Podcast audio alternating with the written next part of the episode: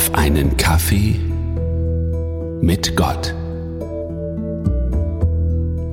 War das ein schönes verlängertes Wochenende. Zusammen mit meiner lieben Frau Sonitschka sind wir nach Tschechien zu sehr guten Freunden gefahren. Dort haben wir uns richtig toll erholt.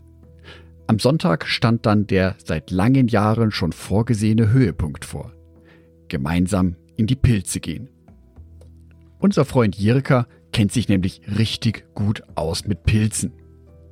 Mir persönlich war es am Sonntag dann doch etwas zu regnerisch und ich habe den Tag soweit auf dem Sofa verbracht. Meine liebe Frau Sonitschka ist mit Jirka jedoch zusammen in den Wald gegangen, in die Pilze. Nach Haube, wie es auf Tschechisch heißt. Unsere Hündin Misha war auch mit von der Partie. Jetzt ist das mit den Pilze sammeln natürlich so eine Sache. Welche Pilze sind gut bekömmlich? Welche sind lecker? Welche Pilze sind gefährlich? Für mich persönlich ist das immer ein Buch mit sieben Siegeln. Ich kann erkennen, dass es sich um einen Pilz handelt, aber nicht um welchen Pilz, geschweige denn, ob der Pilz gut ist für mich oder nicht. Jirka hingegen kennt sich mit Pilzen sehr gut aus.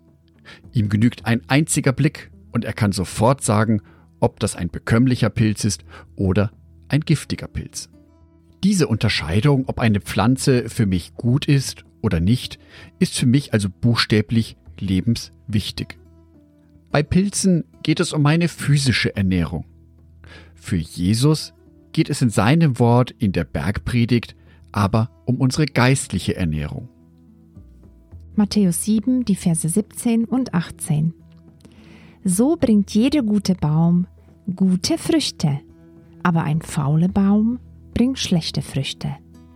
Ein guter Baum kann nicht schlechte Früchte bringen und ein fauler Baum kann nicht gute Früchte bringen.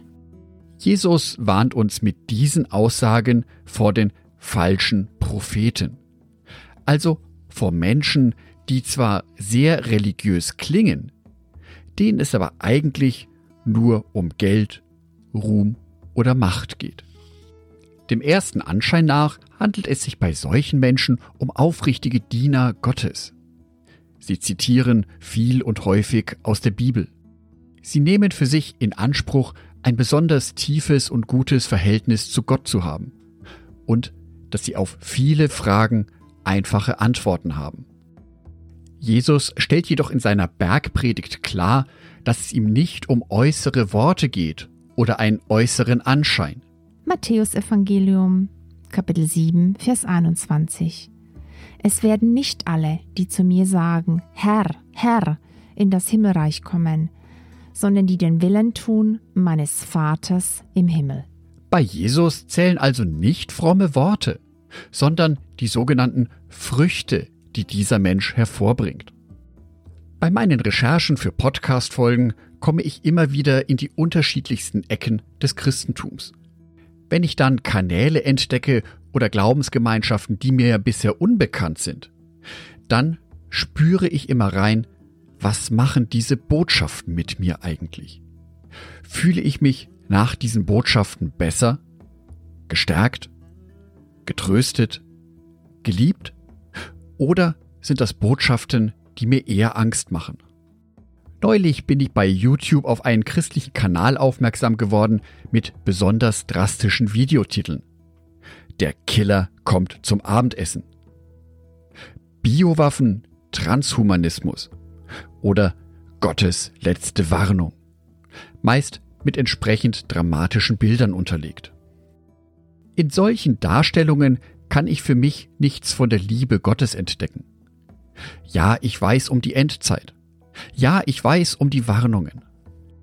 Dann frage ich mich aber, ist es wirklich Gottes Wille, solche drastischen Botschaften in die Welt zu setzen?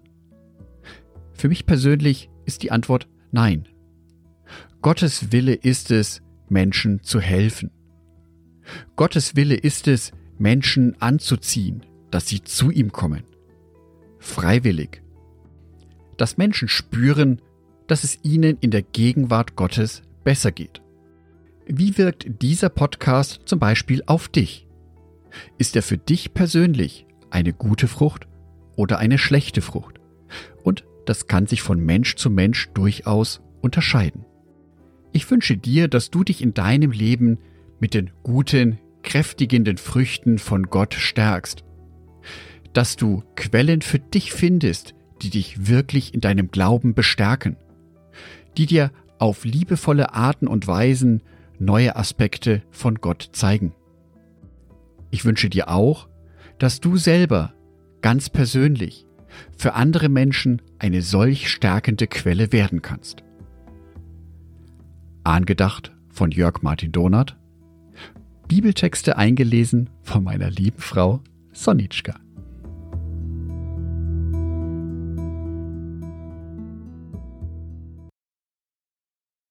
Ein herzliches Dankeschön an alle meine Patreons, die es mir ermöglichen, weiterhin den Podcast auf einen Kaffee mit Gott zu produzieren. Herzlichen Dank an Sonitschka und an Andreas Pfeiffer.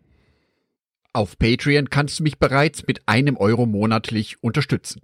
Oder du lässt mir ein paar Sterne da.